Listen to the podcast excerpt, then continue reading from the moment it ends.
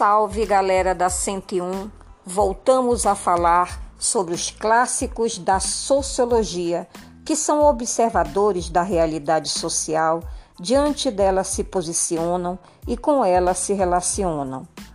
Ao projetarem um caminho para conhecer a sociedade, eles seguiram uma metodologia. O clássico que vamos falar neste podcast é Max Weber. Ele nasceu na Alemanha em 1864 e faleceu em 1920. Segundo Weber, para conhecer a realidade social é preciso compreender o significado dos valores de uma certa época. Se para Durkheim o fato social é objeto de estudo na sociologia, para Weber, o objeto de estudo desta ciência será a ação social. E o que é uma ação social? Para Weber, é uma ação humana que se deixa guiar pela conduta do outro. São ações recíprocas, porque os indivíduos imprimem a elas um sentido, levando em conta o comportamento de outros. Weber exemplifica o que é ação social nos dando o seguinte exemplo. Imaginem dois ciclistas, um vindo em sentido contrário ao do outro numa rua. Se eles se chocam em um acidente, não se trata de uma ação social. Porém, quando, para evitar um acidente, desviam um do outro, a reciprocidade em suas ações. Os indivíduos dão significado às ações sociais conforme os valores culturais predominantes em cada época. Compreender uma ação social é apreender o seu significado e aquilo que a motiva. Se o seu significado ou seja, se o seu sentido é racional, emocional ou baseada em tradições. Weber identifica quatro tipos principais de ação social. São elas: ação racional com relação a fins, ação racional com relação a valores, ação afetiva e ação tradicional. Vamos ver cada uma dessas ações. A ação racional orientada para fins é aquela determinada pelo cálculo racional que estabelece fins, objetivos e organiza os meios necessários para alcançá-los. Um exemplo de ação racional orientada a fins é a estratégia de um jovem para ser aprovado nos exames de ingresso no ensino superior. Vamos supor o Enem. O aluno define as ações necessárias para atingir esse objetivo, organiza-as racionalmente, pesando prós e contras para sua realização e opta pela estratégia de ação mais eficiente para atingir a meta planejada. Agora, a ação racional orientada a valores. Esta é determinada pela crença consciente em um valor importante para o indivíduo, sem considerar as consequências das ações em defesa desse valor.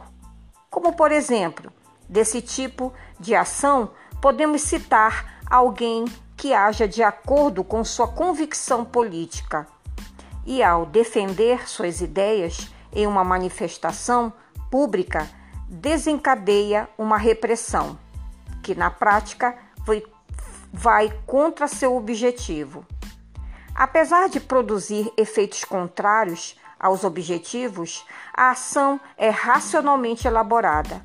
O ator social considera suas consequências positivas e negativas, mas a orienta conforme seus valores, dos quais não pode abrir mão, independentemente dos resultados negativos que possa vir a provocar. Essas foram os dois tipos de ações racionais de Weber. Agora vamos falar da de outras duas ações, que é a ação afetiva e a ação tradicional. A ação afetiva é determinada por afetos ou estados emocionais, como, por exemplo, podemos imaginar um indivíduo que reage a uma agressão ou ofensa de maneira igualmente agressiva. Ela consiste em uma reação momentânea a uma situação inesperada. Em outro contexto, a reação poderia ser completamente diferente. A ação tradicional é motivada por hábitos arraigados ou por um costume, isto é, quando se pergunta ao ator social por que ele realiza determinada ação, como cumprimentar alguém com um aperto de mão. Ele responde que é porque sempre o fez e também porque seus pais e antepassados sempre o fizeram. Um exemplo de ação tradicional é o hábito de benzer-se ao passar em frente a uma igreja, como fazem muitos católicos. Essa ação, que identifica e integra uma comunidade religiosa específica, quando realizada de modo espontâneo, encontra explicação em um hábito sobre o qual não se faz uma reflexão racional. Ela já se transformou em um modo de agir consolidado. O método como Weber analisa as ações sociais é chamado de sociologia compreensiva. É compreensiva porque procura compreender o sentido da ação social, ou seja, o que está motivando as pessoas a agirem em sociedade. Bom, pessoal, espero que vocês tenham compreendido o conceito de ação social em Max Weber. Até o próximo podcast.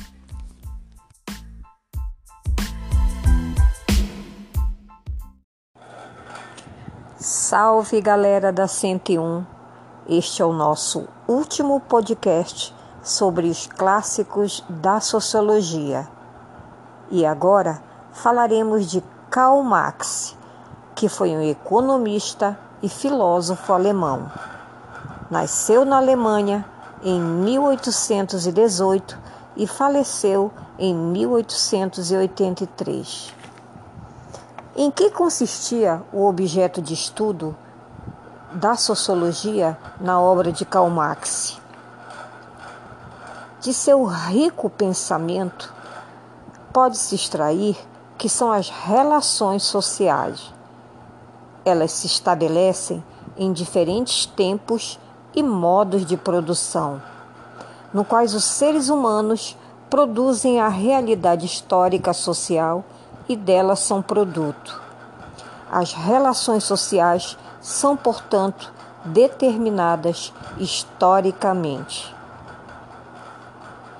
Para Marx, a sociedade moderna tem por base as relações de propriedade, de um lado, os proprietários dos meios materiais de produção, os capitalistas, e de outro, aqueles que vendem sua força de trabalho, os, os trabalhadores. Denomina-as relações de produção as quais se estabelecem independentemente da vontade dos indivíduos e são históricas por corresponderem a determinado grau de desenvolvimento da sociedade. Karl Marx, na obra A Ideologia Alemã, escrita em 1845, sintetizou a dinâmica da vida em sociedade da seguinte forma: os indivíduos produzem suas representações e suas ideias sobre as relações sociais que vivem concretamente. Esse conjunto de relações de produção que homens e mulheres estabelecem para sobreviver é a base econômica da sociedade sobre a qual se assenta o aparato de relações de natureza política, jurídica, científica, religiosa, etc. É o que mais é o que Marx denomina modo de produção. Essa é uma realidade histórica e, portanto, mutável. A forma com que os indivíduos produzem socialmente sua sobrevivência material se acha condicionada por determinado desenvolvimento das forças produtivas e pelas relações que o caracterizam. O processo da história tem sido explicado como uma sucessão de diferentes modos de produção: o primitivo, o asiático, o escravista, o feudal, o capitalista, cada, qual estabelecendo determinadas relações sociais. Marx produz uma teoria da acumulação tomando as características das relações de produção na sociedade capitalista, que, como dissemos anteriormente, são relações entre proprietários e não proprietários dos meios de produção. Basicamente, essa teoria explica como ocorre o crescimento do capital na sociedade capitalista.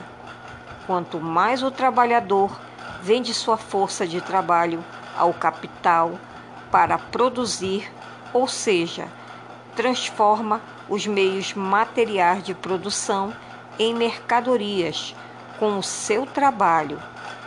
Menos o trabalhador recebe do que lhe é devido.